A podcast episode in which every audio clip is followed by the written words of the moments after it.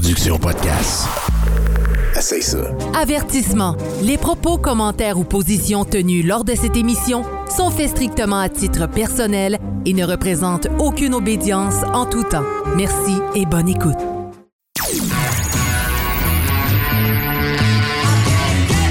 Vous êtes sur Radio Delta, la radio qui rayonne entre les oreilles.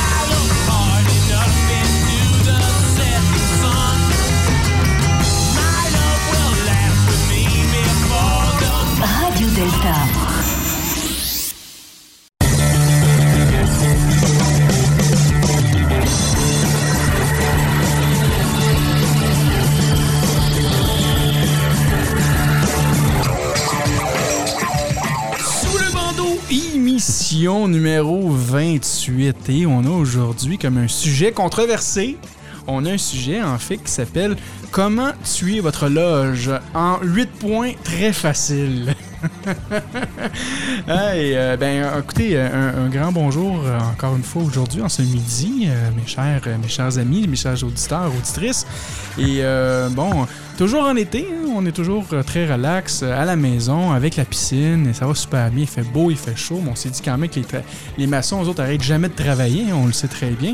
Donc euh, aujourd'hui, bon, on s'est fait une- on va se faire une belle émission et on a justement un bel invité qu'on on va présenter tout de suite, vu qu'on l'a déjà sur la ligne. Écoute, on a réussi avec les, les fils Internet, les bits les mégabits de se rendre jusqu'en France pour avoir notre frère Gilles de Radio Delta. Gilles, comment ça va? Eh ben, ça va bien. Il fait beau, il fait chaud et il pleut en France. Tout va bien. Ah oui, ah bon, c'est, moins bien nous, finalement.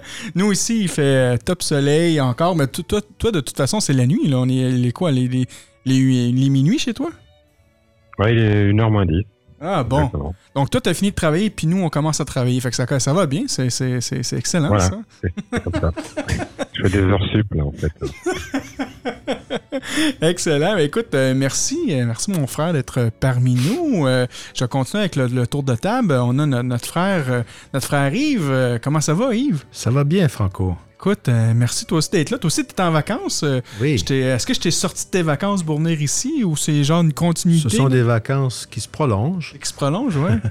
ah, excellent. Puis, euh, durant ton été, toi, que- comment ça se passe présentement? Ben, je pars en Europe le, le 2. Oui? Je vais en Hongrie, puis en, en Roumanie. D'ailleurs, en Hongrie, je vais rencontrer un, un frère, le passé grand maître du Grand Orient de Hongrie. Et puis, euh, en Roumanie, il y a aussi des contacts qu'on a fait au Clipsas. Euh, ce frère euh, qui a eu la gentillesse Ben oui. de, me donner quelques contacts qui sont dans mon milieu professionnel. Alors, je, je pense que je vais pouvoir rencontrer des francs-maçons hongrois et roumains aussi, même si le but de mon voyage, c'est c'est un but académique. Néanmoins, Ben oui. c'est toujours agréable de, de rencontrer des francs-maçons puis de faire connaissance. Puis, tu, tu reviens quand- dans combien de temps? Je reviens le 21, Le 21? ouais, le jour de la rentrée scolaire. Ah, excellent, excellent. Puis là, c'est aussi bien, euh, quasiment le, le début de la rentrée euh, euh, maçonnique aussi. là. C'est Oui, c'est ça. Je pense que notre loge, les Amis Réunis, va avoir sa première tenue fin août, comme d'habitude. Ah, le wow. quatrième mercredi d'août. Ah, wow, wow, wow. Excellent, Vous ça. serez tous les bienvenus. c'est bon, ça. Et merci, mon frère. Mon frère Sylvain, euh, toi aussi, euh, ben, toi, toi, tu travailles. Toi, t'es plus en- t'es pas en vacances, mais ça- je pense que les vacances arrivent bientôt, toi. Oui, oui, ça va, ça va être en fait euh, dans la deuxième et troisième semaine de août. Ah, wow. Alors, euh, je vais en profiter. euh, on travaille beaucoup ces jours-ci. Excellent. Fait que là, euh, qu'est-ce qu'on a au menu là, pour, euh, pour les vacances éventuelles là, que tu prévois? Y a-tu un endroit que tu vas aller visiter? Est-ce que tu vas aller en Hongrie aussi avec euh, notre frère Yves? Non, non, en fait, ça va être des balades en moto et euh, un petit peu de sortie à la plage, à la piscine, euh, des trucs comme ça. là. On va prendre ça mollo Ouais, ouais. et on va se garder des bonnes vacances au chaud pour cet hiver. Ah, c'est bon ça, c'est bon ça. Moi, euh, moi de mon côté, ben, je reviens d'une semaine de vacances. Euh, j'ai eu une super belle semaine de vacances avec ma femme. On est allé à Charlevoix. C'est une région que je n'avais jamais visitée. Euh, Charlevoix, c'est tout beau, c'est sensationnel. Euh, c'est loin, mais écoute, on a, on a passé de l'excellent temps. On est allé au manoir Richelieu, Ouais. euh, tout près, juste à côté du casino de Charlevoix. On a passé quelques temps là. On est allé à Québec aussi. On est allé relaxer. On est allé au Festival d'été de Québec aussi, qui était sensationnel. On a eu vraiment du fun. J'ai regagné mon cœur de jeune dans, dans le temps de, de mes 18-19 ans. J'imagine que tu as dépouillé le casino encore une fois. Ouais, oui, ben ça, c'est ça, c'est l'histoire d'après aussi. Oui, oui, le casino, euh, ça, ça c'est super bien euh, passé aussi. Il n'y avait pas de poker, mal- malheureusement, il n'y avait pas de jeu de cartes, mais j'ai gagné à la roulette. euh, j'ai gagné à peu près 560. Là, fait que c'était c'était pas mal de fun. On, a eu- on s'est bien amusé. On est reparti. euh, 560 000 c'est ça? non, non, non, 560 dollars canadiens. Donc pour les Français, c'est à peu près euh, 14 euros. là, si on compare. là. non, non, non, mais écoute, on, on a vraiment eu du fun. Puis nos prochaines vacances, en fait, on va, aller au mois d'août. Euh, du 9 au 12 août, on s'en va euh, à Cancun. On s'en va faire euh, célébrer nos deux ans de mariage. Donc on va aller, on s'est loué un petit chalet, euh, on fait un condo. Là, Un chalet pour faire du ski, c'est ça? C'est ça, c'est ça, faire du bon ski. À Cancun, À ouais. Cancun, comme un ticoun. Tu comprends? non, non, mais euh, donc c'est ça. Donc un beau 4 jours là-bas sur le bord de l'eau, sur la plage. là. Fait, donc ça, c'est ça c'est mes vacances que je vais avoir pour, euh, pour l'été. Peut-être quelque chose aussi en hiver, mais pour le moment, j'avais besoin de me reposer. Puis je pense que pense pas même pour tout le monde ici. Là, puis euh, je pense que notre année maçonnique a été quand même assez, euh, Assez rempli. assez remplie, assez sur- surchargée. Donc euh, ça, ça fait du bien de, de- de décharger les batteries. Puis de, ben, en fait, de, non, de recharger les batteries. Et, et c'est ça. Donc je pense que l'été, c'est- je pense que c'est- bon pour ça. Mais nous, c'est pas fini. Là. Moi, je travaille au temple avec l'installation de, de nouvelles, nouvelles dispositions et de Ouais. nouveaux équipements. hein. C'est vrai, en plus, hein, le, le- le- le temple, on va le, le, le, Le le- rénover. le rénover, le rajeunir Oui. un peu, on pourrait Oui. dire. je sais Et pas, là, le- ça, ça m'a inquiété un petit peu quand Yves a dit qu'il y avait une, une rencontre le quatrième mercredi du mois d'août. Mais c'était Euh, Notre-Dame, nous, c'est ça. Ah, c'est à Notre-Dame. OK, Ouais, ouais. parfait. Une chance, une chance. Ouf, j'ai eu chaud. Ouais, c'est ça. Mais euh, donc, c'est ça, ouais, c'est vrai, on a des, des- des rénovations à faire dans notre temple en plus. Mais euh, je veux dire, à part ça, on fait pas grand chose d'autre en maçonnerie. là, tu à part qu'on en parle quand même tout le temps, quasiment tous les jours. Moi, je m'essaie toujours de parler, de pas parler de maçonnerie avec notre frère Yves, mais finalement, euh, on essaie de s'inventer du sujet. La dernière fois, on voulait parler de baseball, mais ça n'a pas fonctionné. On n'a pas réussi à parler de baseball. Euh, Peut-être un jour, on va réussir à avoir des conversations autres que maçonniques, mais on est tellement passionnés tous les deux de maçonnerie que ça, ça sort tout seul. Écoute, je te comprends. Moi, au travail, je mets mes crayons en forme d'équerre sur le bureau ou en forme de compas. Ah là là là là là là là là. Mais, mais là, euh, écoutez, euh, euh, si on va rapidement dans les nouvelles, avant qu'on rentre dans, dans- dans le sujet, on a notre frère Gilles avec nous. Euh, Gilles, euh, comment ça se passe avec Radio Delta? Ah ben, avec Radio Delta, ça se passe euh, on ne peut mieux. On a, on- on- la semaine dernière, nous, on était euh, au Festival d'Avignon. Alors, je sais pas si vous connaissez le Festival d'Avignon au Québec. C'est euh, le plus grand festival euh, annuel en France pour tout ce qui concerne théâtre. Donc euh, cette année, on, on y est allé. On a passé une semaine. J'avais pris une petite délégation de Pierre Brut, les- l'équipe jeune de Radio Delta France. Oui, oui. Et euh, on a installé notre campement comme ça. On a, on a fait des rencontres, on a fait des interviews, des micro-trottoirs, et puis euh, et puis on a fait deux heures en direct. euh, bah, il y a tout juste une semaine. Oui, C'était top. ah oui, c'est ça. Puis est-ce que l'émission est maintenant en ligne? Mais ça, je la vois pas en ligne présentement. Euh, est-ce qu'elle elle, Elle, est- elle est pas encore en ligne parce que notre mixeur préféré, qui est Mitch, Oui. euh, est en vacances. Donc euh, on attend qu'il revienne. Il a le son, mais bon, c'est lui qui fait le montage. Ah. Maintenant, on a une grosse équipe en France maintenant. Ben oui, c'est ça. Vous êtes rendu gros, le Radio Delta. C'est fou, là. Ouais, ouais. Ah oui, les Et puis bon, on, on, on, on prépare le passage au 24-24 hein, qui ne saurait tarder maintenant. Voilà. Mais là, euh, justement, tu parles du, du 24-24. Euh, Est-ce que euh, il va y avoir plusieurs autres émissions qui vont être là? Je sais que bon, il y a deux colonnes à la une. Euh, il y a le, il y répertoire que tu fais euh, quand, tu vas sur, sur place. Euh, il, y a les, les, pierres brutes, il y a nous. Euh, Est-ce qu'il y y a- aussi un 2 3 soleil, on s'entend. Euh, Est-ce qu'il y a d'autres émissions qui vont se rajouter bientôt à Radio Delta? Euh, oui, alors actuellement il y en a une dizaine qui tournent comme ça à peu près régulièrement tous les mois, euh, dont, dans la tienne au Québec. là-bas. Et puis euh, on a deux émissions qui vont qui, qui, qui vont démarrer, euh, je pense, en septembre ou en octobre. Euh, deux par euh, des, des gens de, des frères de, de, de colonne à la une. Une qui sera dédiée au rock et une qui sera dédiée, si j'ai bien compris, à les LGBT. Ah, ok. Intéressant, Ouais, ça- Ouais. Et puis bon, on a également euh, euh, une, autre émission qui va qui va arriver, qui va être une une, une, une sorte de, conversation Théo Safran. Je sais pas si, si vous l'avez déjà écouté, celle-là là-bas. C'est un truc super. C'est une conversation. En fait, on, on lance un sujet, on on, met le micro et, et on enregistre. Ah, Donc là, il y a des filles qui veulent euh, qui ont écouté cette émission et qui vont faire pareil. Je Bon. ne sais pas sur quel thème encore, mais voilà. Donc plein de projets, et puis euh, 24-24. Ah, excellent. Puis toi, Gilles, comme maçon, euh, qu'est-ce que ça fait durant l'été, à part d'aller dans les festivals? Euh, Est-ce que ça prend aussi des, des- des vacances, ce, ce Gilles-là? Ah c'est- je considérais ça comme étant un peu des vacances déjà, la semaine dernière, oui. même si c'était pas, c'était un peu fatigant même. Et puis euh, non, les vacances peut-être un peu en août, ouais, genre, on va voir euh, peut-être quelques jours dans le sud. Ah, excellent. Est-ce que 1, 2, 3 Soleil est officiellement en vacances aussi ou euh, il continue quand même à faire des émissions? Ah, le Trois Soleil est en vacances. OK. Euh, en, en France, on est tous en vacances en fait l'été. hein. Alors c'est pour ça d'ailleurs, je sais pas si vous vous avez vu, on a mis, on a lancé donc le concept de Radio Delta l'été. Oui. Et tous les vendredis à 20h, on lance un best-of, euh, 45 minutes de best-of, dans lequel il y a donc un- des morceaux de toutes les émissions, dont Sous le bandeau. Oui, effectivement. Euh, et je crois que ça a été produit aussi par Mitch. là. Je crois que c'est Mitch qui fait ces émissions-là. c'est Mitch qui a fait les, tout à fait, c'est Mitch qui les, qui les fait de A à Z. Voilà. Excellent, excellent. Puis je vois aussi d'ailleurs que la dernière émission, c'est Radio Delta l'été numéro 4 qui est là. Donc euh, je dois assumer que, que ce soir, en fait, ou demain, peut-être qu'on va avoir l'émission numéro 5 qui devrait apparaître. Ou en fait, non. En fait, Euh, numéro, ça- numéro 4, non. c'est déjà celle d'aujourd'hui, c'est ça? Ouais, c'est ça. C'était tout à l'heure, à 20h heure française. Donc, euh, C'est ça. Euh, Donc deux heures de l'après-midi, euh, heure du Québec. voilà. Excellent, excellent. Ben merci, euh, merci mon frère. Euh, sinon, dans les nouvelles, c'est important quand même de, de mentionner nos, euh, euh, nos contributeurs euh, pa- Patreon, donc euh, patreon.com, barre oblique sous le bandeau. On a quand même de, de plus en plus de, de- de patrons qui viennent se joindre euh, à, à nous. On est rendu maintenant, écoutez, on est rendu à 13 patrons. Wow! Ah oui, c'est c'est, super. Euh, beaucoup, beaucoup de, de gens qui contribuent, qui nous donnent des commentaires.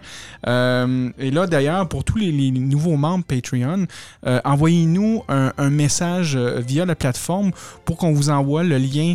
Euh, le, lien du groupe euh, secret du, sous le bandeau pour euh, les membres Patreon parce que tous les membres justement qui, participent ont, la chance de, pouvoir parler avec nous directement, nous envoyer des, idées de sujets si vous voulez parler de certains sujets. Et si vous voulez venir dans le studio, ben vous pouvez toujours vous, vous, auto-inviter et ça nous fera plaisir de vous accueillir parmi nous. Et d'ailleurs, donc si je regarde les, les- membres Patreon qu'on a euh, donc on est, euh, comme je disais tantôt, on a, quand même assez be- beaucoup de gens.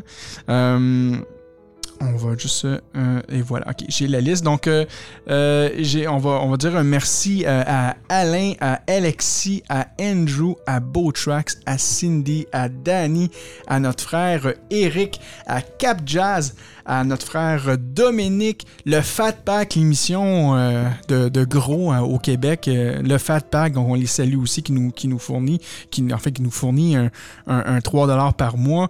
On a aussi un, un Michel, euh, Nico, Raphaël et notre frère Raymond qui contribuent. Donc un, gros, un grand merci à tout le monde. Vous savez que tous ces dons-là servent à, à- la maintenance des serveurs, euh, la, la maintenance de audio. Donc vous savez, on a une nouvelle console audio. Ça a aidé un peu à payer la nouvelle console audio, la maintenance des micros, les câbles et tout ça. Donc euh, on fait aucun argent avec ça. C'est juste pour la maintenance de nos serveurs. Peut-être un jour on va être multimilliardaire, mais on n'est pas encore rendu là. Mais euh, un grand merci à tout le monde. Puis d'ailleurs, à tous les nouveaux Patreon, n'oubliez pas que euh, de m'envoyer votre adresse postale parce que je vous envoie une belle pin que d'ailleurs Gilles a reçue il y a quelques semaines de ça. fait. Ah oui. Et je crois qu'il a J'ai pas commencé à les distribuer d'ailleurs aux membres euh, des équipes au fur et à mesure que je les rencontre. fantastique. Et d'ailleurs, Gilles le porte à tous les jours, même le soir chez lui tout seul. Il porte sa pin sous le bandeau. Là. Ça, il me l'a avoué dernièrement. Là. Donc, Sur euh, son caleçon. À fait. sur son, sur son caleçon en plus. Et là, ouais, ouais, C'est- c'est c'est dangereux d'ailleurs, mais bon, euh, faut ce qu'il faut quoi. Donc, euh, le, le sujet de ce soir, c'est c'est un sujet un peu qui est, euh, je pourrais dire, peut-être controversé un peu. Ça a fait réagir les gens. Il y a quelques semaines, en fait, il y a, quelques semaines de ça, j'avais déjà posté une image qui était. C'est une image que j'avais repris euh, d'un- site euh, anglais, en fait, d'une grande loge aux États-Unis qui s'appelait, euh, en fait, How to Kill Your Lodge, tu sais, comment tuer votre loge. Et je crois cette semaine ou la semaine dernière, la Grande Loge du Québec a tout simplement traduit le texte. Ça a été. et là, bon, moi, que j'ai fait, c'est que j'ai repris ce texte-là et je l'ai publié dans plusieurs forums de franc-maçonnerie française, en fait, de, de francophone, je pourrais dire. Et ça fait beaucoup réagir les gens. Les gens ont soit dit que c'était de la merde, soit qui ont dit que le français était exécrable, soit qui ont voulu dénier, euh, tout simplement faire du déni, ou il y a des gens qui ont dit, ben effectivement, c'est faut, faut en prendre conscience parce que euh, il y a beaucoup de loges qui se meurent un peu partout dans le monde. Je crois que c'est aussi une grande réalité en France. Euh, tu pourras me dire autrement, euh, Gilles, mais au Québec, on voit ça aussi, les, des loges mourir pour plusieurs raisons. Et c'est pour ça que je voulais, je voulais en parler avec vous ce soir, parce que, en fait, ce midi, parce que je pense que c'est important de, ramener ça en lumière, puis d'être conscient peut-être de nos réactions qu'on pourrait faire en loge, puis que ces réactions-là pourraient peut-être nuire éventuellement à la loge. tu sais. Euh, toi, Sylvain, je pense que tu l'as quand même lu une couple de fois, ce texte-là. Tu, tu- tu l'aimes pas mal, puis tu peux-tu nous en expliquer un peu plus là-dessus? Bien, je pense que si on, on développerait point par point, ça Ouais. serait un bon départ. puis Je pourrais m'exprimer sur chacun des points. oui. Et euh, le premier point, euh, qu'est-ce qu'on a à l'ordre du jour, mon frère? Le, le premier point sur comment tuer votre loge, c'est ne pas y aller. Évidemment, quand on décide d'entrer en maçonnerie, c'est une vocation. Ouais. On veut changer le monde, mais avant de changer le monde, il faut commencer par soi. Donc, euh, évidemment, il faut être présent, il faut, faut y aller. Si on s'inscrit en loge, puis on y va deux fois par année, on perd notre temps, puis on fait perdre peut-être celui des autres aussi. Mm. En tout cas, moi, c'est ma croyance. Je sais que dans certaines euh, grandes loges, euh, il y a beaucoup de frères qui y vont une fois ou deux par année, euh, puis que c'est correct. C'est... Mais je pense que dans un travail sur soi, puis où est-ce qu'on veut s'en aller, on se doit d'être présent. Il faut être là pour supporter nos frères et sœurs, puis aussi euh, travailler sur notre miroir initiatique. Hein? Mm. C'est- si on n'est pas là, si on y va pas parce qu'il y en a qui nous font, excusez l'expression, mais qui nous font travailler, Ouais. pour ne pas dire le, le méchant mot, mais euh, il, il faut être là, il faut... euh, c'est une vocation, c'est important. Toi, justement, Yves, euh, dans, dans ton obédience, le- le- le- l'abs- euh, les absences, est-ce que c'est souvent vu, ça? Je veux dire, oui. Euh, ben, nous, en tant que jeune obédience, tu vois, on a créé le Grand Orient du Québec en 2012. Euh, ça fait sept ans, donc, déjà. Euh, on a essayé de ne pas être trop rigide.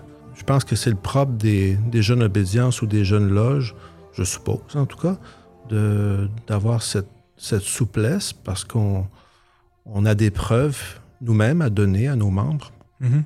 On n'a pas euh, l'autosuffisance euh, des, des grandes obédiences qui ont des listes d'attente. Euh, Je sais par exemple que pour plusieurs grandes obédiences françaises, on peut attendre jusqu'à deux ans avant d'être euh, coopté.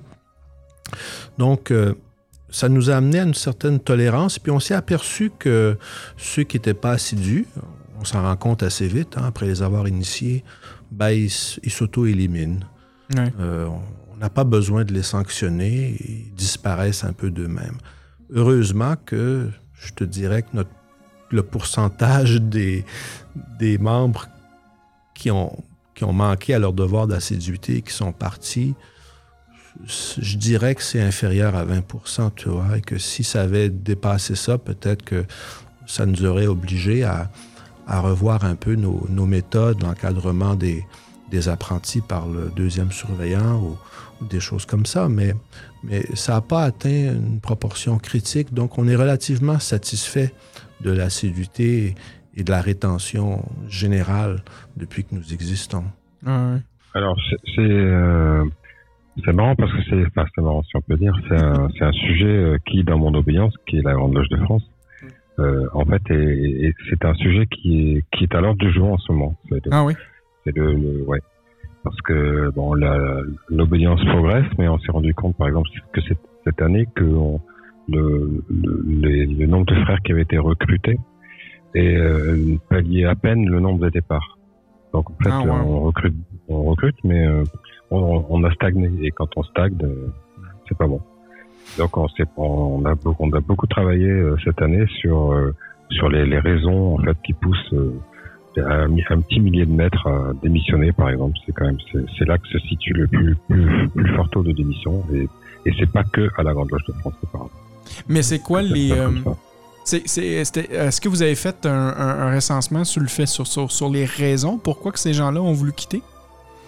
Alors, on, a, on, on, est en, on est en train de travailler dessus. Euh, Je sais qu'il y a, il y a entre la Grande Loge qui s'occupe des trois premiers degrés et le Suprême Conseil de France qui s'occupe des 30 autres, il y, a, il y a une réflexion qui est engagée, il y a un travail qui est effectué là-dessus.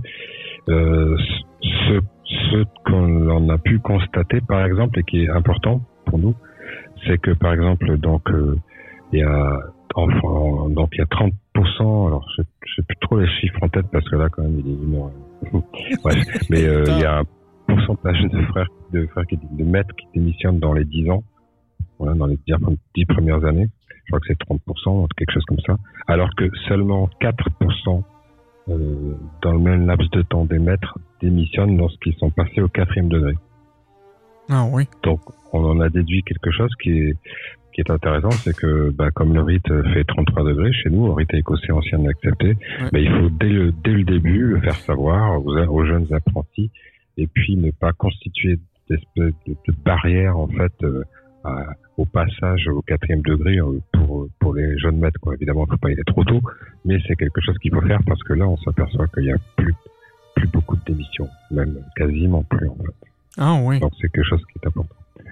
Donc Hmm. ce, qui, ce qui revient à dire en fait que la pr- principale cause de démission quelque part c'est l'absence de travail. Lorsqu'un frère ne travaille pas, il s'en va au bout d'un moment.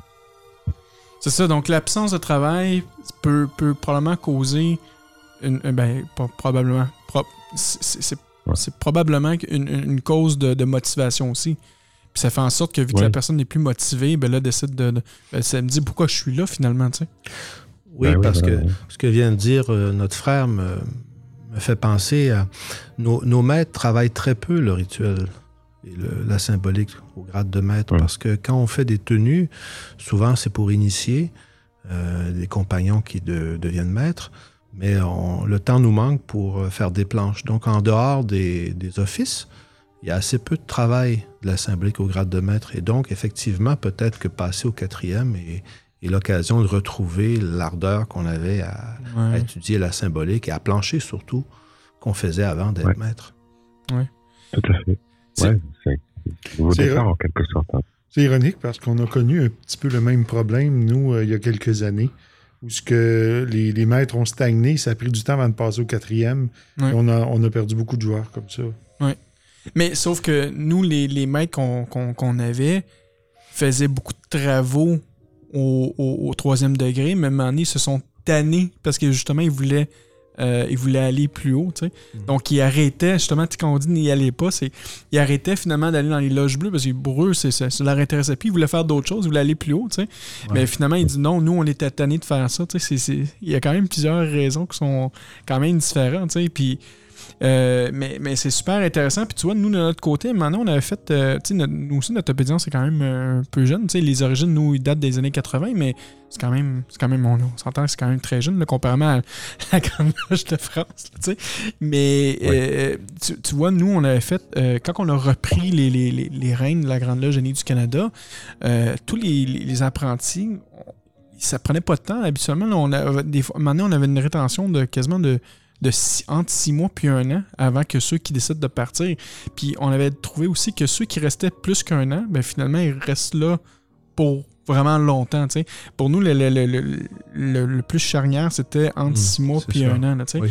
Puis là, on s'est dit, euh, comment qu'on va faire pour les motiver? Parce que justement, ben, on, ces gens-là, on va les voir peut-être deux, trois mois, puis après ça, ils vont arrêter de venir par après.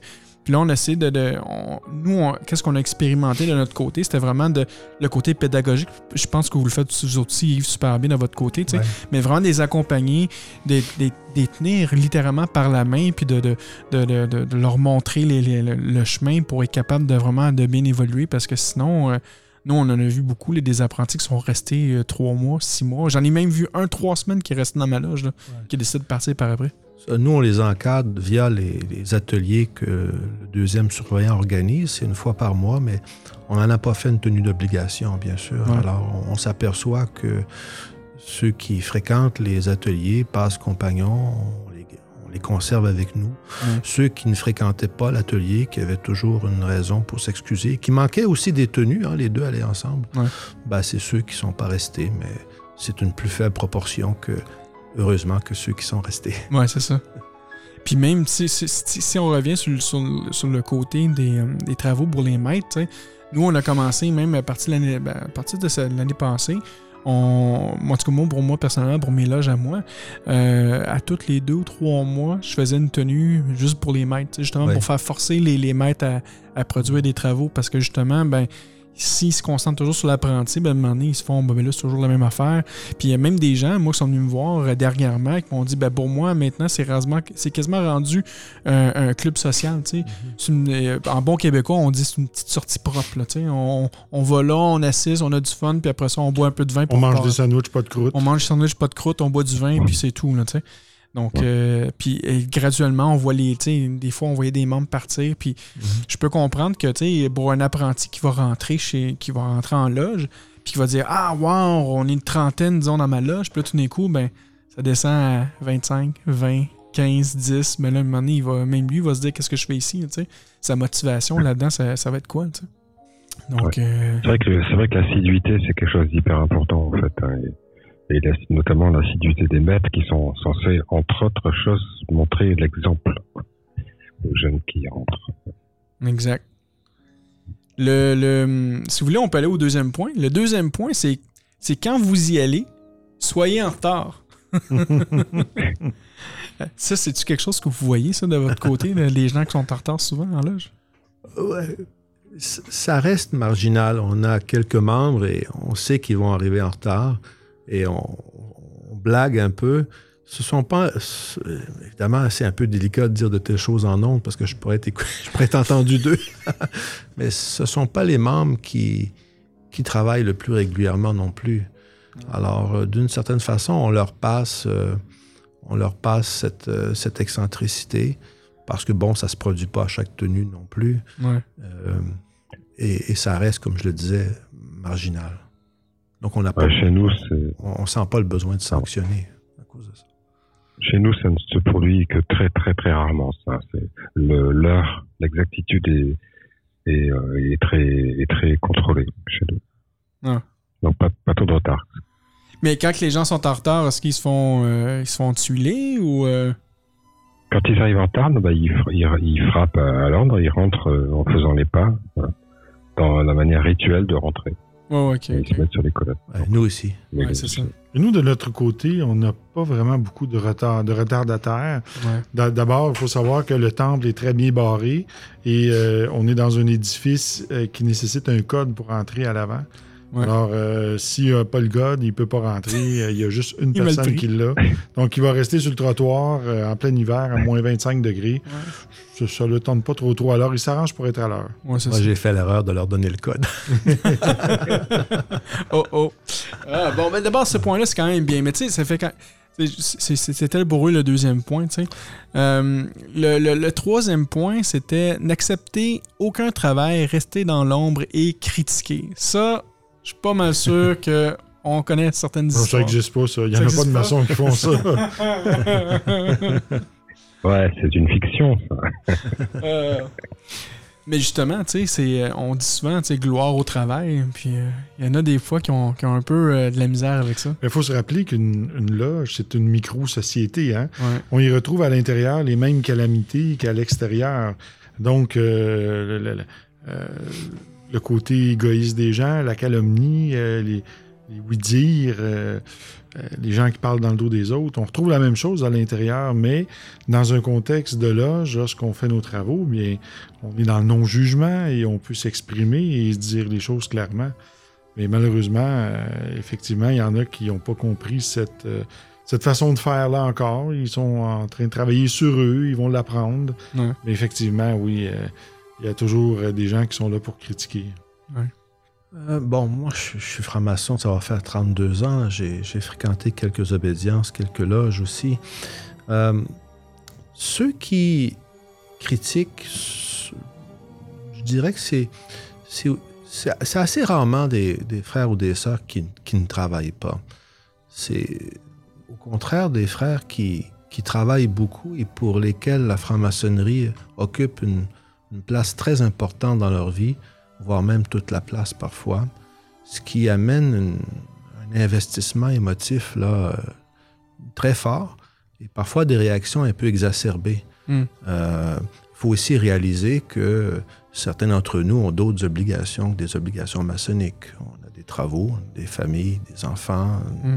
d'autres occupations et, et parfois on sent une impatience chez ceux pour qui le travail maçonnique euh, compte. Et pour, pour nous tous, le travail maçonnique compte, Oui. bien sûr, mais, mais on n'en fait pas un absolu euh, au point de, de, de, de, de- de critiquer vertement celui qui va manquer à ses devoirs ou donne l'apparence de manquer à ses devoirs, parce que des fois, on peut juger aussi sur l'apparence beaucoup plus que sur, euh, Ouais. sur la réalité. C'est Comme le disait Sylvain, il y a beaucoup de, de calomnies, puis des fois, on, on critique à tort et à travers. Mais je dirais que si j'avais à corriger la, la, la- la formulation, Ouais. j'ai l'impression que ceux qui, qui, comme je le disais, ceux qui critiquent le, le plus sont pas nécessairement ceux qui ne travaillent pas, mais ceux qui travaillent peut-être trop et, et mal, dans un certain sens, parce qu'il faut garder le sens de la mesure. On a des outils maçonniques qui nous le rappellent. Ouais. Peut-être que trop travailler et ne pas travailler, ça se rejoint. Les, Aussi, extrêmes se sûr. rejoignent. Et, Voilà. et comme tu disais, Yves, c'est la, la mesure qui compte en, en maçonnerie. Quoi. Ouais, comme, qui, qui devrait compter d'ailleurs partout. Ouais, effectivement. Mais tu sais, justement, la critique en tant que telle, c'est pas mauvais. Tu sais, je dire, une critique, c'est super. Mhm. Pour moi, ça peut être super constructif. Tu sais, Ouais. Euh, si tu m'apportes des, des- des- des suggestions ou des, des, certains aspects, ça va me permettre de, de refléter puis de voir qu'est-ce que moi ça peut, ça peut m'apporter pour grandir. Tu sais. Puis autant comme, euh, comme Véné de Loge, ben, je vais, je, vais, je vais regarder ça puis je vais prendre des notes justement. Tu sais. Qu'est-ce que tu dire? euh? Ben, je dirais que la, la critique qui est la plus euh, dissolvante, c'est celle qui se fait sur les parvis, au téléphone, des fois par courriel. Et, et c'est très difficile, surtout quand on est vénérable maître. Vous le savez, vous, vous avez partagé cette expérience-là, de devoir gérer ça. Ouais. Parce que la critique franche et ouverte qui se fait à l'intérieur des tenues, en général, elle est respectueuse parce qu'il y a des formes. On doit se mettre à l'ordre, on, Ouais. on a le signe d'ordre et ça nous, ça nous prédispose à une certaine retenue. Mais la critique qui se, qui se laisse aller euh, dans les courriels ou au téléphone, celle-là, elle est sans retenue Ouais. et euh, elle est dissolvante. ouais. Donne- Difficile, difficile à endiguer. Ouais. Ouais, exactement. Difficile d'y répondre aussi. Hmm. Euh, pas possible pour ceux qui sont critiqués d'y répondre parce que c'est une critique qui est adressée à des tiers. Tu vois, moi, tu sais, un, exemple, genre, euh, un peu comme ça, puis euh, j'ai effacé les commentaires sur la page euh, Facebook de l'émission Sous le bandeau qui avait, qui avait rapport avec ça, tu sais. Mais, euh, l'image, la, pre- la première image qui était qui apparue sur ça, sur comment tuer votre loge, c'était, bon, c'était traduit dans un français qui n'était pas très très bien. Même moi qui est absolument médiocre en français, je pourrais reconnaître que c'était pas le meilleur français qui existait. Et euh, mais moi, pour moi, c'était pas le message, mais le pas nécessairement comment il était dit, mais Oui, le, le contenu dedans, pour bien le comprendre puis essayer de, de- de l'analyser un peu plus loin. Mais euh, il y avait beaucoup de frères justement puis des sœurs qui ont critiqué. Puis les, Ah, les premières choses qu'ils disaient, c'est qu'ils disaient que euh, c'était que c'était de, de, un manque intellectuel parce que le français n'était pas bien dessus et que un, un- un un- franc-maçon, même s'il est, euh, on n'est pas élitiste, mais on devrait respecter le français puis tout ça, puis que c'est un manque intellectuel tout ça. Puis je dis non, je suis pas- je suis pas, pas d'accord avec ça. tu sais. Ça revient carrément en, euh, pour moi, tu sais, ça revient carrément avec la- cette ligne là. tu sais. Puis j'ai dit à la personne, j'ai ok, mais au lieu de dire ça, tu pourrais être constructif puis me dire refais-moi le texte bien fait en français. Ouais. Et finalement, il y a quelqu'un d'autre qui s'est proposé, qui a refait le texte en français. Donc, c'est c'est- c'est- donc c'est ça. Pour moi, tu sais, au lieu de pas accepter de travail, puis de rester dans l'ombre, puis de Ouais, critiquer, ben, sûr. apporte de quoi, Ouais, tu sais. tout à fait, ouais. Puis là, oubliez pas, aujourd'hui, c'est pas le but de l'émission, c'est pas de, de, de, de- De critiquer. de critiquer, tu sais. Mais c'est- juste d'apporter un peu plus de lumière là-dedans, Ouais, tu sais. ouais. Je sais que ça tourne un peu là-dessus, mais c'est juste pour essayer de faire réaliser, tu sais, des fois, les, les gestes qu'on peut faire qui peuvent être, qui peuvent être totalement inconscients, mais ces gestes-là ont, ont- ont une répercussion que les gens peuvent pas réaliser des fois, tu sais.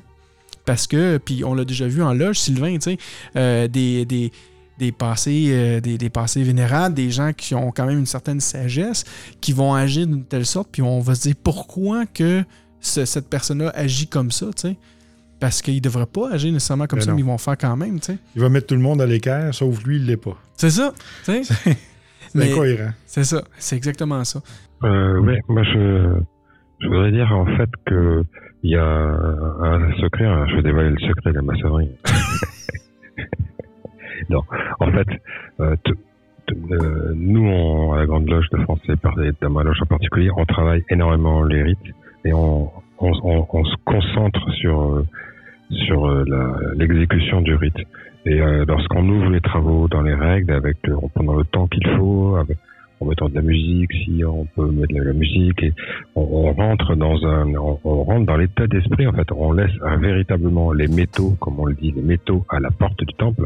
Et lorsqu'on a réussi à faire cela, et lorsqu'on a, qu'on s'est pénétré du rituel d'ouverture, normalement, après, on est, on est là où on doit être. C'est-à-dire, euh, on a changé, on a changé de monde. On est dans le, dans le monde de l'absolu de- pendant, pendant le temps que vont durer les travaux. Et on ne doit plus critiquer, du coup. On ne doit plus faire ça. Mm. Donc, je pense que si ça se produit, c'est que quelque part, la magie n'opère pas au départ. Et donc, ça revient à ce qu'on disait tout à l'heure, c'est qu'il faut travailler, travailler, travailler, travailler. Mais Gilles a dit quelque chose d'important. Quand il dit laisser les métaux à la porte Merci. du temple, Ça inclut- ça inclut notre personne civile. Donc, laisser à l'extérieur notre personne civile, donc nos titres, qui on est, qui on est dans le monde profane, notre travail, notre, euh, notre- notre statut social, et on entre pur à l'intérieur du temple. Ouais. Dépourvu de tout jugement, dépourvu de toute croyance. Tu penses que je suis capable de pas être professeur? Aïe. T'as raison. Oui, oui. Euh, donc, euh, ouais, effectivement. Effectivement. Puis, euh, si, si on va dans le, dans, dans le prochain point, le point numéro 4, qui est les officiers vous sollicitent pour faire un travail, laissez-les donc faire tout seuls. Puis on voit souvent euh, dans certaines loges, toujours les mêmes qui travaillent, toujours les mêmes qui vont au devant. Puis euh, là, tu demandes à, des apprentis ou des compagnons d'avoir de l'aide. Ben, on, on a vu ça à quelques occasions, là, mais euh, généralement, les gens s'investissent. Ouais. C'est plus au niveau des absentéistes qu'on voit vraiment euh, que ceux-là, ils, ils veulent pas se mêler de rien. là. Mais généralement, les gens qui sont là, ils vont s'impliquer, puis sont, sont heureux de, de aimer servir leur prochain. Et je pense que tu apporté un point qui est intéressant aussi, c'est justement pour faire les planches. Moi, j'en connais beaucoup qui ont peur de lire des planches. Est-ce que ça, ça, ça arrive, ça, dans vos côtés, de, de- chacun de votre côté? Moi, j'ai jamais vu ça. Ben, en fait, c'est l'orgueil qui se cache derrière ça. hein. Ouais. Euh, la peur d'être jugé, euh, la, peur de ne pas être parfait. euh, au contraire, on, on va en loge pour aller s'exprimer en avant. On se fait mettre entre les deux colonnes pour parler. On va se faire brasser, c'est sûr. On va se faire poser des questions. On va être remis en question même. Mais il faut passer par là. C'est là qu'on apprend à parler, qu'on voit ses défauts, qu'on voit nos imperfections. Et après, ça nous permet de travailler sur nous. Parce que si Ouais, on ne peut pas se voir dans le miroir, on peut pas, on peut pas s'améliorer. hein. Il faut être confronté pour s'améliorer. Tout à fait. Le propre de la planche, c'est qu'elle soit personnelle et qu'elle, soit en fait le moyen qu'on a de se présenter euh, aux autres frères de la, de la loge. Et au bout d'un moment, si tout le monde planche, tout le monde travaille, ben, tout le monde sait qui est qui. Ouais.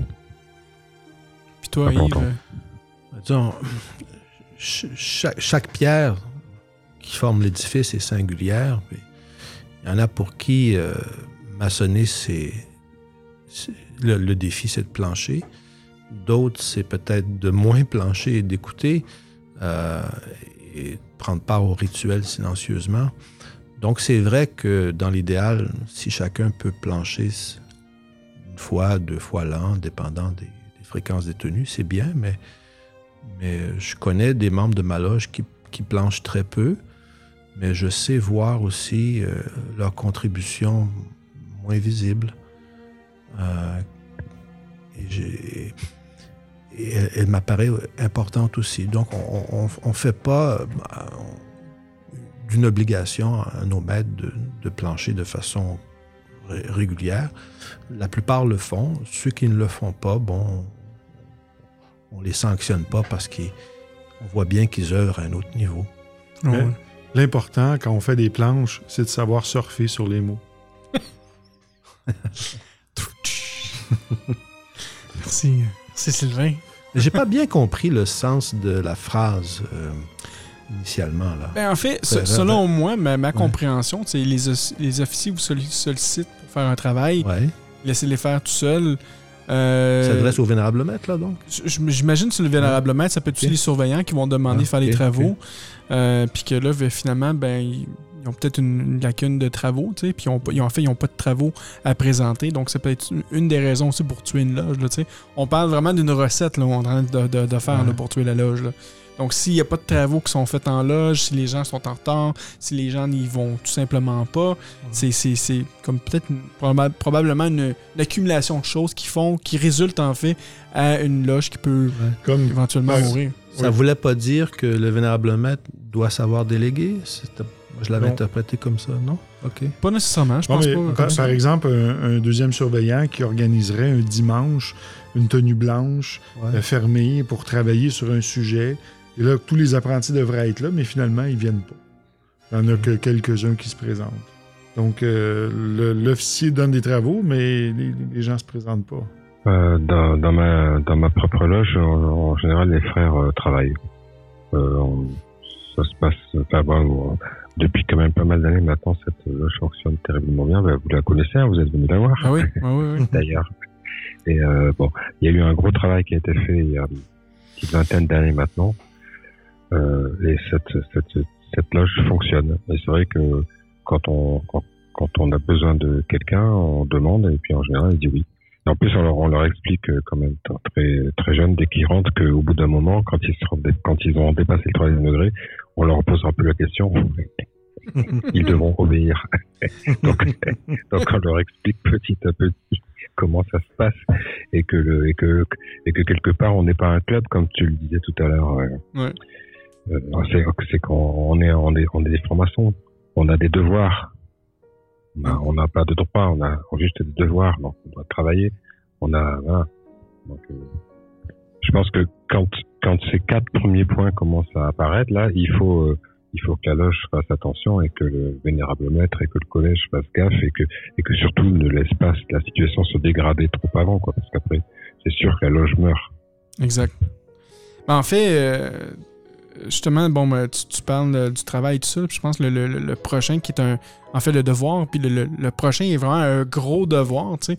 C'est le point numéro 5, c'est ne payez jamais votre euh, capitation à l'avance. Attendez d'en avoir les moyens et qu'on vous, le, et qu'on vous la réclame. Ça, les finances, je crois que c'est un, un, un, un problème commun pour euh, pas mal d'obédience. Je crois qu'on devrait nommer dans une loge le frère du recouvrement. et là, tu prends le plus gros, le plus fort, là, et euh, lui s'occupe d'aller collecter. euh, et lui, on pourrait l'appeler, par exemple, euh, le sergent de la veuve. Le sergent de la...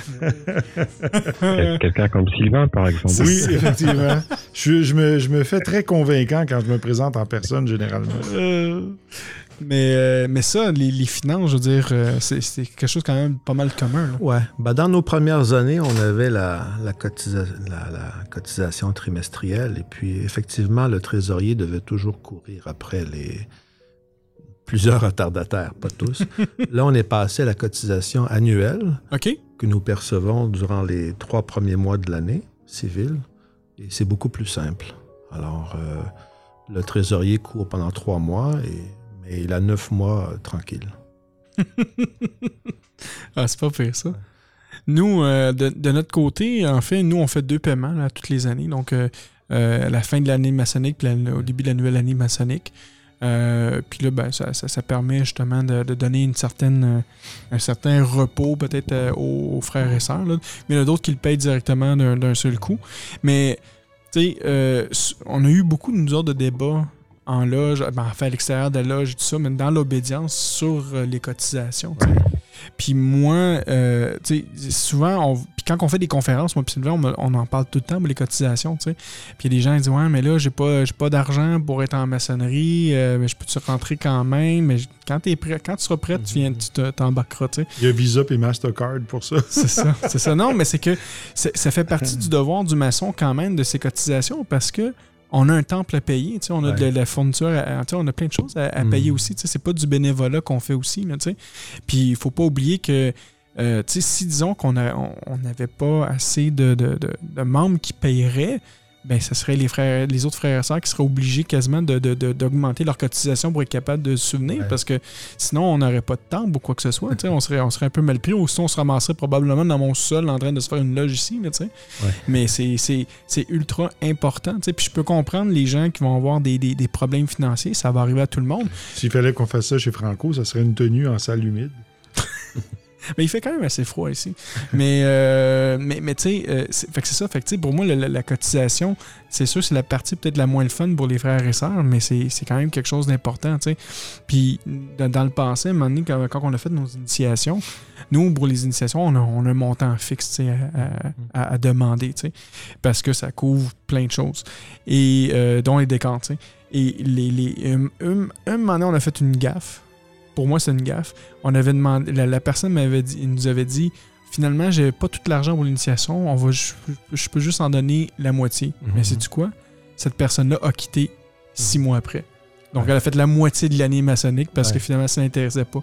Quand je parle aux gens, quand on fait nos conférences, on leur dit quand tu fais le mouvement, tu le fais au complet. Tu tu fais pas qu'un pas, en, Sûr. un pas en sais. Donc, la cotisation, c'est super important, mais ça peut arriver des problèmes financiers. C'est pour ça que nous, on va offrir de temps en temps des paiements égaux pour ceux qui ont, qui ont de la misère. Mais il faut au moins essayer de, de- de respecter la, la- la base. c'est pour ça que je me demandais aussi même de votre côté, dans vos obédiences, qu'est-ce qui se passe là-dedans? Euh, nous, on envoie toujours le trésorier euh, prendre, prendre les frais d'initiation à- Le sergent de la veuve. av- avant l'initiation. Ouais.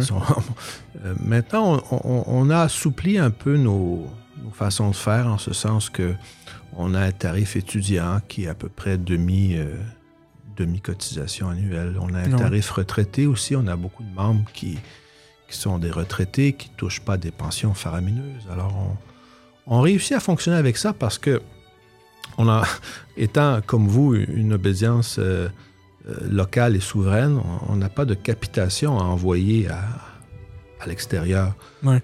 Lorsqu'une loge, euh, j'en connais une ici à Montréal, qui, qui relève d'une grande obédience euh, française, on peut deviner laquelle, euh, la capitation qui est envoyée par membre par année, c'est c'est déjà... euh, alors, c'est sûr que c'est un poids financier important, puis ça doit, ça doit générer quelques difficultés, j'imagine, pour certains d'adhérer à une loge qui, qui, qui, qui nécessite de telles dépenses.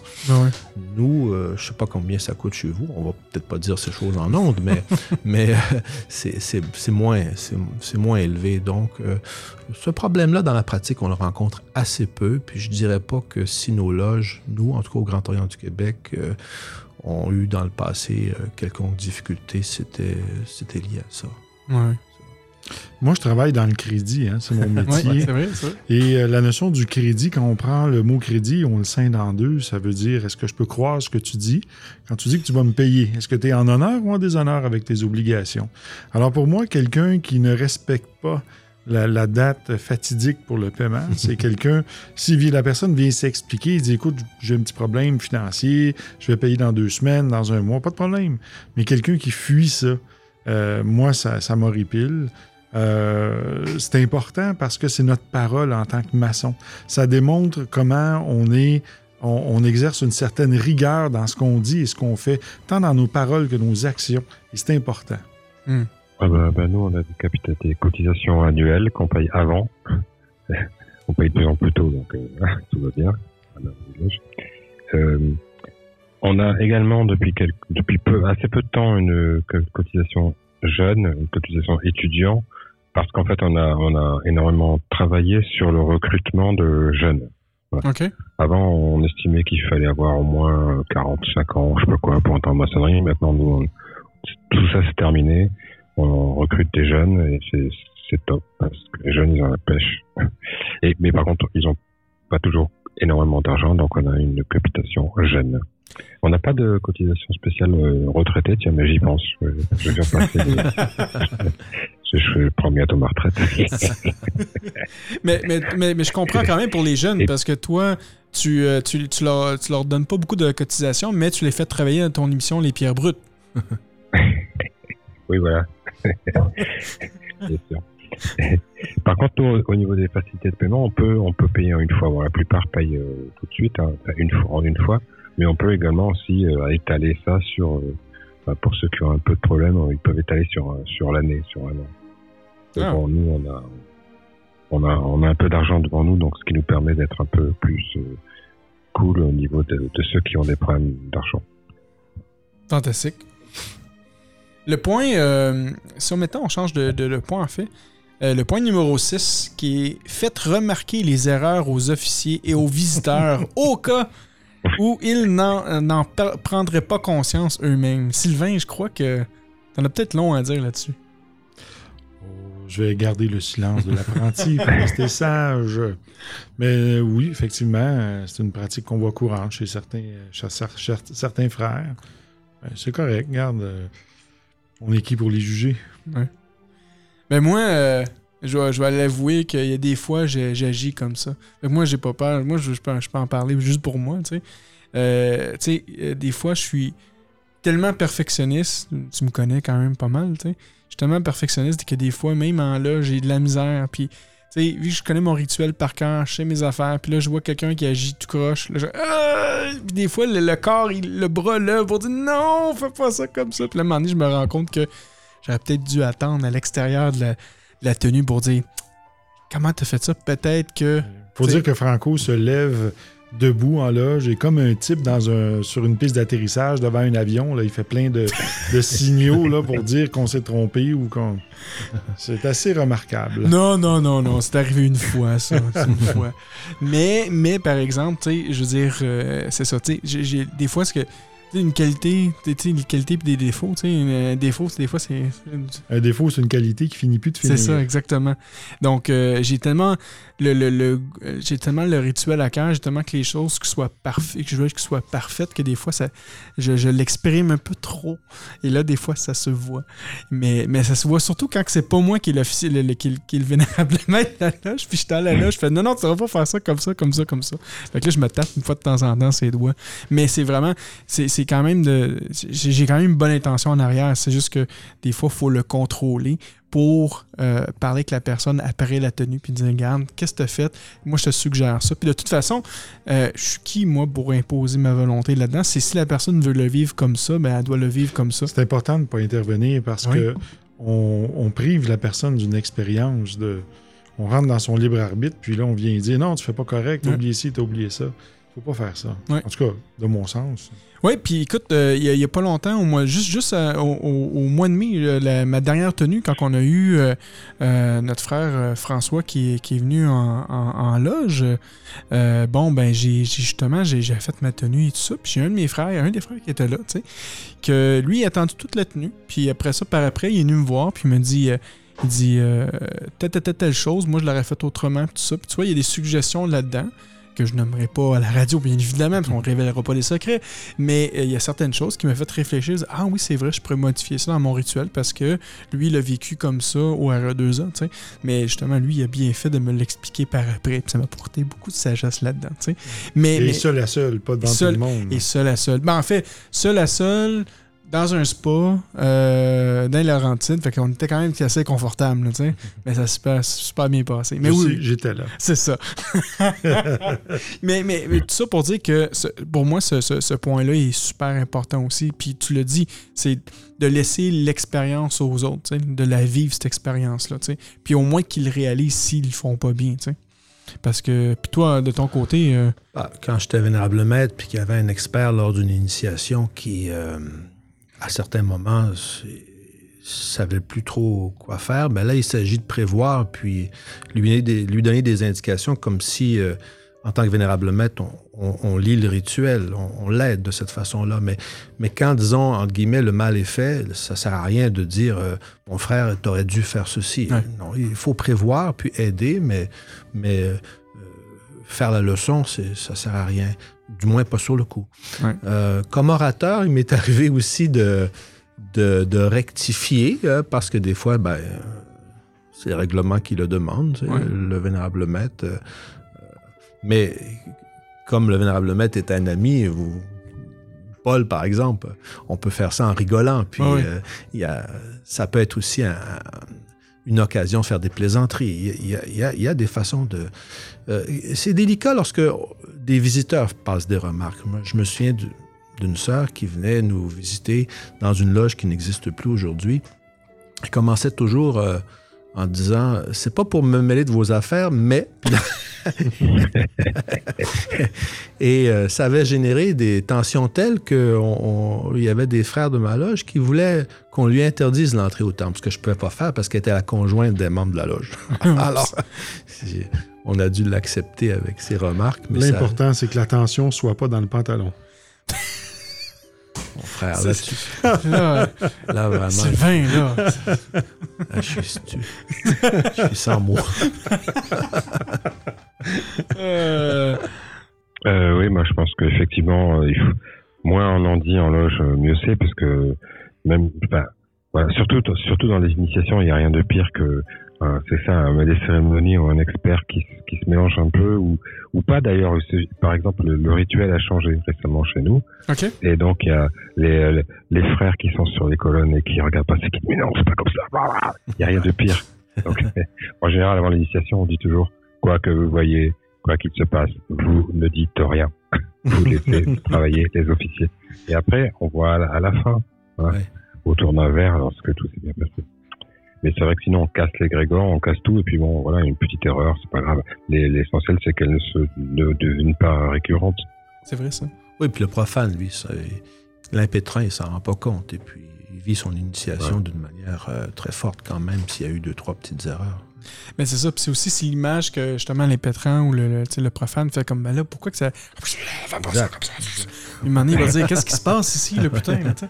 Mais non, non, exactement. Faut, faut, faut laisser, laisser ça aller, en fait. Il y a, il il y une chose que, sur laquelle on avait travaillé il y a quelques temps, dans une de mes loges, je ne rappelle plus laquelle, c'était euh, la, la question qui se posait, c'était est-ce que est-ce qu'on est-ce que le- lorsqu'il y a des visiteurs qui sont pas au même rite, est-ce qu'ils doivent se fondre tout à fait dans le rite de la loge qu'ils visitent ou est-ce qu'ils doivent garder leurs euh, gestes C'est quelque chose qui nous avait agité euh, pas mal ça. Et on avait conclu finalement que quand on était visiteur, ben on se pliait au rite que l'on visitait. OK. Ouais, ouais, ouais. Sauf, euh, sauf exception. Ouais, je, je peux très bien comprendre qu'est-ce que tu peux me dire euh, sans aller dans les détails là, pour pas euh, trop révéler, mais euh, ouais, effectivement, ça c'est. Mais des fois, c'est- le fun parce que ça, ça offre euh, une. une, euh, tu sais, pour les apprentis qui sont là, qui n'ont pas, le- qui ont pas la parole, ils vont voir des fois des choses différentes. Fait que ça va leur permettre d'avoir un certain aspect de curiosité. Mais c'est sûr que si tout le monde accepte qu'on soit conforme via le, via le rite qu'on va visiter, ben, ça peut être aussi une bonne Moi, chose. je pense là. que ça introduit une différence alors que ça devrait être une universalité. Euh, Donc, si on va visiter, on va faire le signe comme euh, c'est fait dans la loge. Euh, moi, je, moi, je suis d'accord avec cette idée-là. Euh, c'est important parce que pour les apprentis qui sont là, ils vont reconnaître que c'est universel. Alors là, ils voient des gens qui font des signes différents, qui ne se tiennent pas de la même façon, qui parlent pas de la même façon. Ouais, mais c'est un peu comme un mensonge parce que c'est. On veut montrer que c'est universel, mais c'est pas universel. Parce qu'à un moment donné, ils vont s'en rendre compte que c'est pas universel. Parce qu'il y a quand même des différences. Fait que Oui, que c'est leur mais on a tous des, des pas de danse différents, mais quand on va dans une loge, on devrait euh, se conformer à la loge qui est là. Oui, je, ça, je suis d'accord avec toi, mais qu'elle t'a dit, c'était pour que, justement, eux qui croient qu'il y a une, euh, tu une uniformité, mais c'est pas vrai, il y en a pas d'uniformité. Parce qu'il y a, il y a- Ouais, il y a Il y a une- universalité, mais pas uniformité. C'est ça. C'est ça. Donc, c'est pour ça qu'il faut, D'ailleurs, l'uni- l'uniforme n'est pas universel. En plus, ça, c'est un autre débat qu'on pourrait avoir aussi, là, tu sais. Genre, nous autres, on en a vu, c'est ça, tu sais, comme nous, on, on aime ça dire qu'on s'habille en pingouin, tu sais, en noir et blanc, puis... euh, mais j'ai vu d'autres loges que, écoutez, c'était spécial, là. On avait le, le fermier qui sortait de, de, de sa ferme, puis qui s'en allait directement en loge, puis lui, il s'était pas changé. Mais, mais ça fait justement ça aussi, ça, revient à, à ça aussi, tant qu'à y être. Si, si on est pour... Si on est pour uniformiser les, les, les pas de danse, les gestes et tout ça, faut sais, euh, uniformiser tout ça aussi. Là, Ça porte à réflexion. C'est exactement ça. On, on passe sur un autre débat ici. On passe sur une autre heure. là. mais ça aussi, Voilà. euh, mais, mais- mais ça aussi, Gilles, je pense de ton côté, euh, euh, je pense que vous êtes quand même assez ferme sur euh, le- les uniformes. On est, on est très ferme. On est ferme. C'est nous, on doit être habillés en, en costume sombre, en vêtements sombres, noir, noir sombre, et euh, chemise blanche et nœud papillon. Ouais. Éventuellement, on tolère la cravate. Éventuellement. Euh, bon, c'est bon, c'est parfait ça. On est bientôt rendu à l'heure de l'émission. Je sais que l'estomac de mon frère Yves est en train de gargouiller présentement au calmar. Donc, Ne euh, répands pas de rumeurs. on, a en bien-. Ah, c'est ça, on a bientôt fini les points. On a bientôt fini Je suis les très points. calme sur ma chaîne. Oui, je vois ça, je vois ça en plus. Euh, le point numéro 7, euh, c'est s'il y a des ouvriers trop zélés dans votre loge, dites, dites à tout le monde qu'elle est gérée par une clique. Ah oui. Ça, Ouais. on l'entend souvent, ça, cette histoire de clic-là. Oui, oui, oui. Mais pourquoi qu'on entend ça? Pourquoi qu'on l'entend? Souvent, c'est euh, c'est des gens qui, euh, qui ont critiqué, euh, qui ne sont pas contents de que- quelque chose et qui vont dire qu'il y a une clique qui contrôle tout. Dans certains cas, ça peut être vrai. Et dans d'autres, euh, je crois que non. Parfois, ça nous donne l'impression qu'il y en a une clique, mais il y en a, il y en a peut-être pas.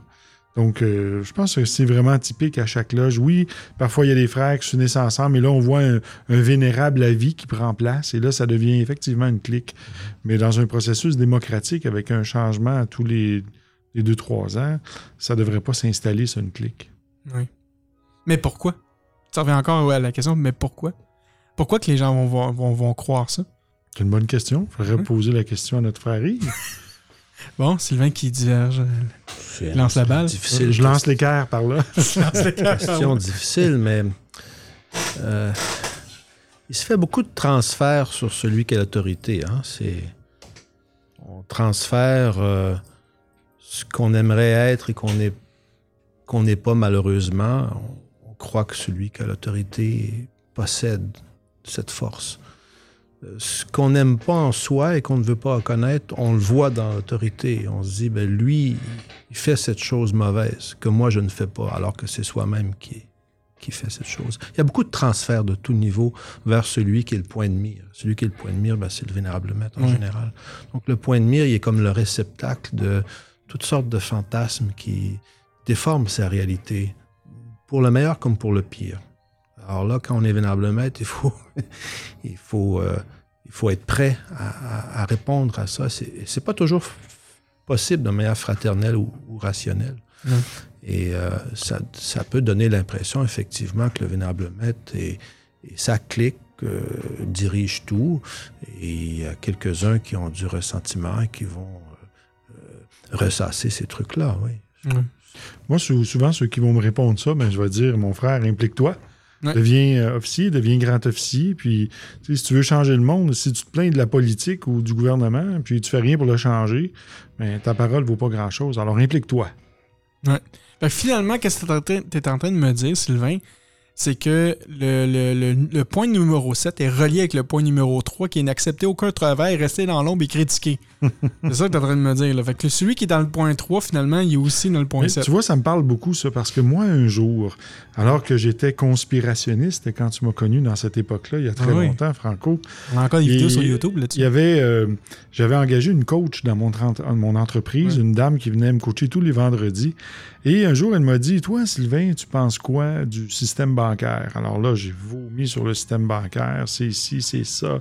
C'est contrôlé par 13 familles. Et là, bref, euh, j'ai élaboré assez longuement. Par la suite, elle m'a dit Tu penses quoi, toi, du gouvernement Ah, là, le gouvernement, c'est des pourris, c'est ici, c'est ça. Et là, elle s'est levée debout. Elle a sacré un coup de poing sur la table et elle m'a dit Ferme ta gueule.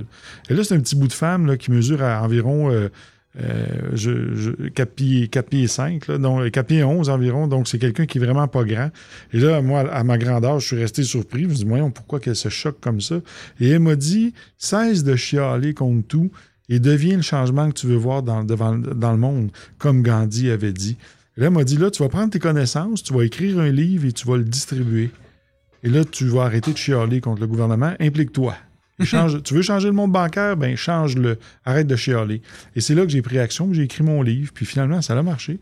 Parce Ouais. qu'aujourd'hui, où je suis rendu, bien, je, je peux porter une action pour changer des choses dans le monde bancaire. Donc, Voilà, ça l'a fait Ouais, son tu penses chemin. même à la télé, c'est en 7 en plus. Fait que ça Chut, faut pas le dire, faut Ah, pas le dire. Ils te reconnaissent tout avec ta voix, mais ils viennent tous me le dire en plus. Fait que commence pas.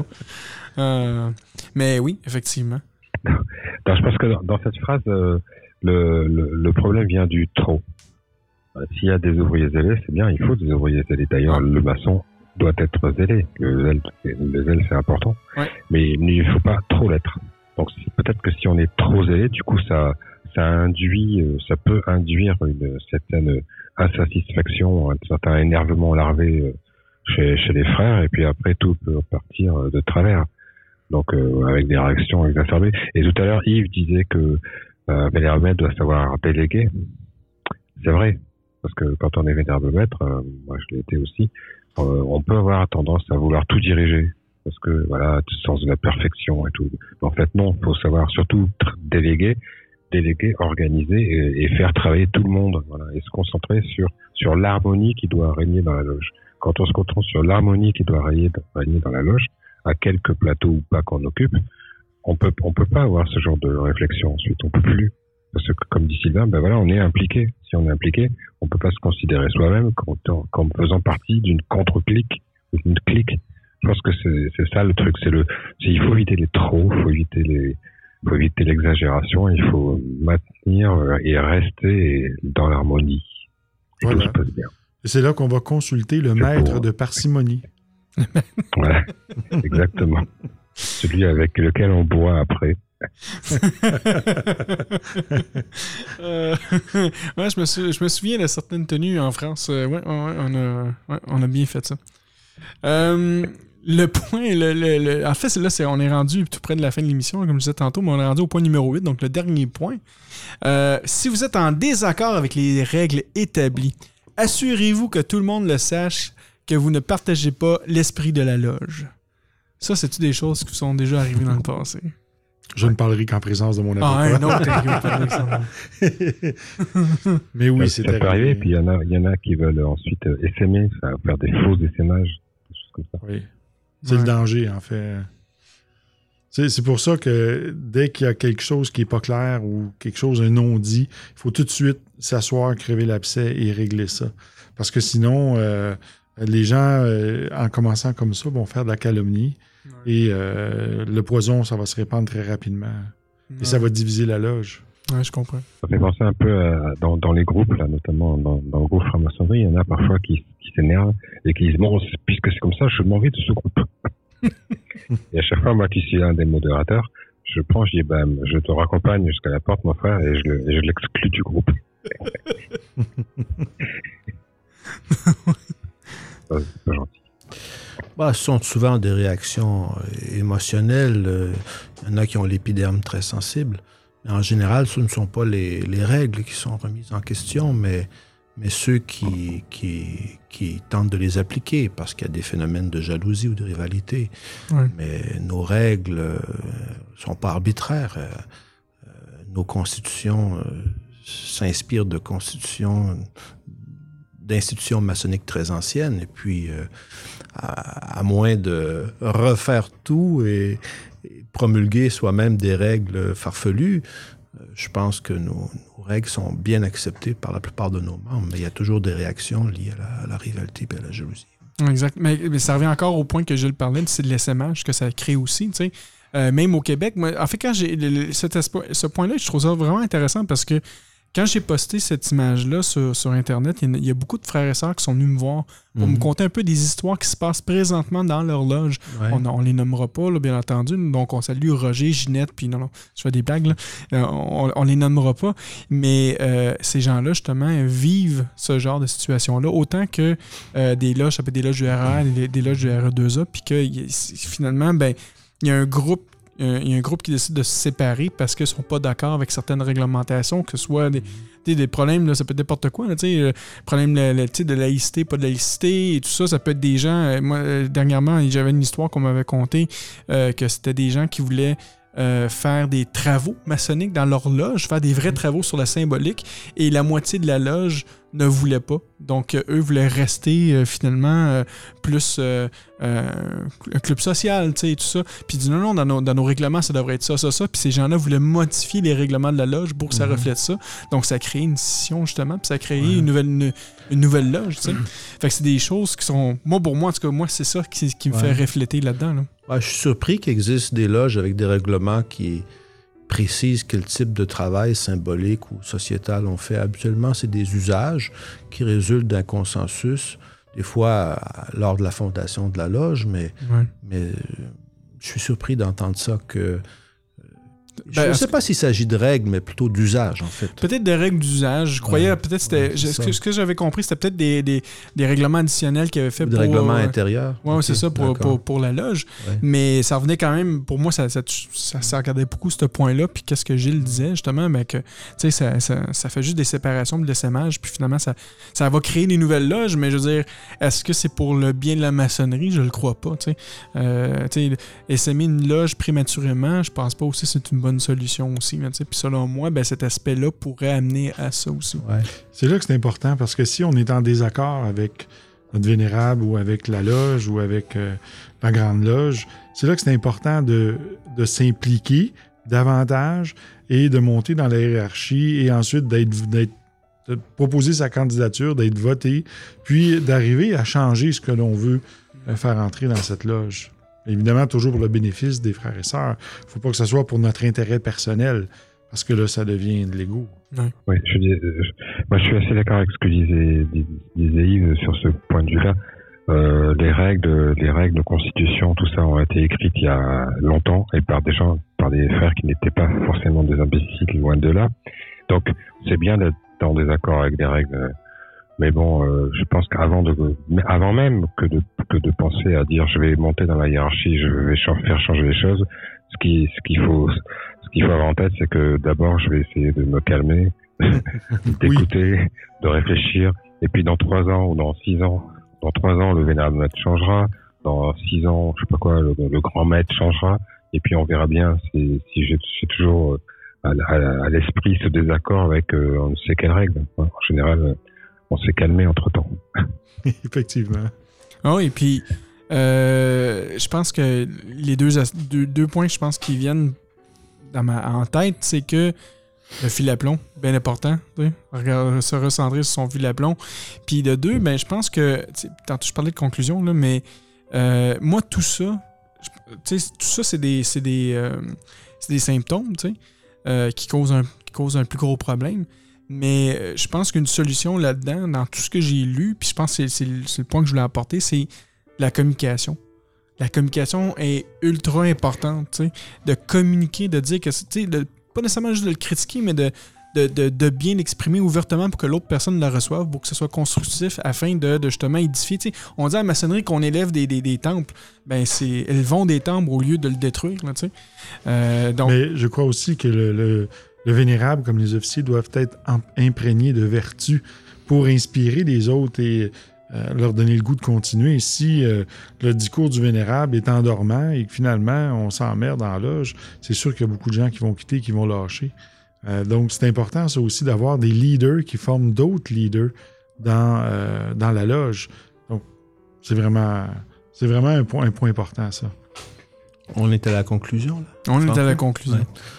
Moi, je dirais, en conclusion que bah, nous, dans notre appel de principe, on dit, je ne sais pas si vous dites la même chose, que la franc-maçonnerie est une société essentiellement progressive. Ça veut dire que l'initiation, elle, elle n'est jamais complétée définitivement. C'est un, travail euh, incessant de chacun. Et puis, euh, euh, donc, il faut, euh, comme le dit euh, l'Évangile, il ne faut pas euh, focuser euh, démesurément sur la paille qui est dans l'œil de l'autre, puis oublier la, la poutre qui est dans le nôtre. Alors, c'est le travail sur soi, à tous les niveaux, constant, qui fait en sorte que les rigours se maintiennent puis que la loge ne disparaît pas. Mm. À partir du moment où certains croient que leur initiation est complétée et qu'ils s'arrogent une position d'autorité euh, antidémocratique, comme Sylvain le faisait remarquer, c'est là où les loges euh, explosent. Et on a des exemples ici à Montréal, mais là, on va garder effectivement le, le secret La, là-dessus. la discrétion. Le saut de la confidentialité. Ben oui. Toi, euh, mon frère Sylvain, euh, ton mot de la fin, euh, puisqu'on y est? Moi, euh, ça m'a interpellé beaucoup cette, euh, cette réflexion-là euh, qu'on vient de faire là, avec à propos des- de comment tuer une loge. Et euh, c'est quelque chose qui euh, que je crois qu'on on va parler en loge davantage justement parce que c'est très important. Ouais. Ben, ça va susciter des débats, évidemment, mais c'est important. Ouais, effectivement. Merci, mon frère. Frère Gilles, euh, mais qui est, qui est. Effectivement, ce soir, tu n'es pas à la technique, mais bon, euh, euh, j'ai la technique quand même. Ton mot de la fin? Euh, mon mot de la fin, euh, bah, je pense que tout a été dit. Je pense que euh, la loge est un, est un organisme vivant composé de frères. Euh, je pense qu'il faut, la- considérer comme telle. C'est le- c'est l'endroit, c'est c'est le- l'être, c'est la tanor dans lequel on va travailler. Donc il faut faire attention à ce qu'elle aille bien. Voilà. Je pense. Moi, je suis très, très axé à harmonie. euh, Puis il faut qu'il y ait du plaisir euh, dans le travail. Donc je pense que si on prend soin de notre loge, tout le monde s'en portera bien et personne n'aura envie de s'en aller. Effectivement. Merci, mon frère. Et toi, Franco, ton t'en mot de la fin? Ben, écoute, mon mot de la fin, euh, moi, tout ça, c'est, c'est- c'est- c'est- moi aussi, ça a été une grande réflexion pour moi. Puis ça, ça m'a beaucoup, euh, ça m'a beaucoup touché parce que justement, euh, je regarde des fois un peu comment que ma loge va et tout ça. Puis je me dis, j'espère qu'on tu sais, on, on, on- rejoint pas aucun de ces points-là. tu sais. Puis comme je disais tantôt, pour moi, le- l'aspect que, je- que ça m'apporte, c'est beaucoup la communication. Puis d'essayer de, de- de- d'offrir les gens de, de, faire le pas un peu plus loin, de leur donner un peu plus de responsabilité, de déléguer justement certaines choses. Sais, J'ai des gens qui vont dire Ah, ben moi, j'aimerais ça faire telle chose. Ben, ok, fais-le, vas-y, je vais t'encourager. Puis des, des supporter comme ça pour au moins les garder, puis justement de pas de pas faire mourir cette loge-là, parce qu'elle est tellement belle, cette loge-là. Donc, euh, c'est de travailler là-dessus. Puis moi, c'est ça ça, ça, ça m'a beaucoup touché ce soir, puis j'ai bien aimé, en fait, ce soir, ce midi, euh, de travailler avec, euh, avec vous tous. Puis euh, sinon, dans, euh, pour la fin de l'émission, j'aimerais ça remercier encore une fois tous les, patrons qui, euh, qui sont avec nous. Donc, euh, patreon.com, barre oblique sous le bandeau. On a trois forfaits. On a un forfait à 3 un forfait à 5 puis un forfait à 7 Puis, N'oubliez pas que de m'envoyer votre adresse postale pour que je vous la belle pin. Sinon, ben, il y a toujours le forum Facebook, facebook.com baroblique sous. Et si vous voulez voir les archives de les, émissions, ben, en fait, vous allez sur sous le. Puis euh, on est rendu à 28 émissions. Fait que ça va quand même assez bien. Très heureux de ça. J'espère qu'on va se rendre bientôt à la 33e. La 33e, on va falloir faire de quoi spécial. Euh, J'ai reçu déjà euh, Gilles euh, d'avance. On il va falloir qu'on fasse quelque chose. Probablement une émission en direct pour la 33e. Et je le dis Ah, aussi. bah oui. Je le dis aussi euh, publiquement, faudrait parler avec Jean-Laurent Turbet pour parler de l'histoire du RE2A. Hein? Ça fait assez longtemps que j'en Ah, parle. J'aimerais oui, ça. oui. Hein? Bon, j'envoie Je le message. Je vais y arriver. Yes. J'envoie le message officiel sur les ondes. On aimerait ça avoir Jean-Laurent Turbet parler de l'histoire du RE2A. Euh, donc, euh, le 33e, si on est capable de faire ça, ça pourrait être euh, une belle émission. Donc, là-dessus, mesdames et messieurs, on vous dit à la prochaine pour une autre émission sous le bandeau. Bye bye. Hakuna Matata.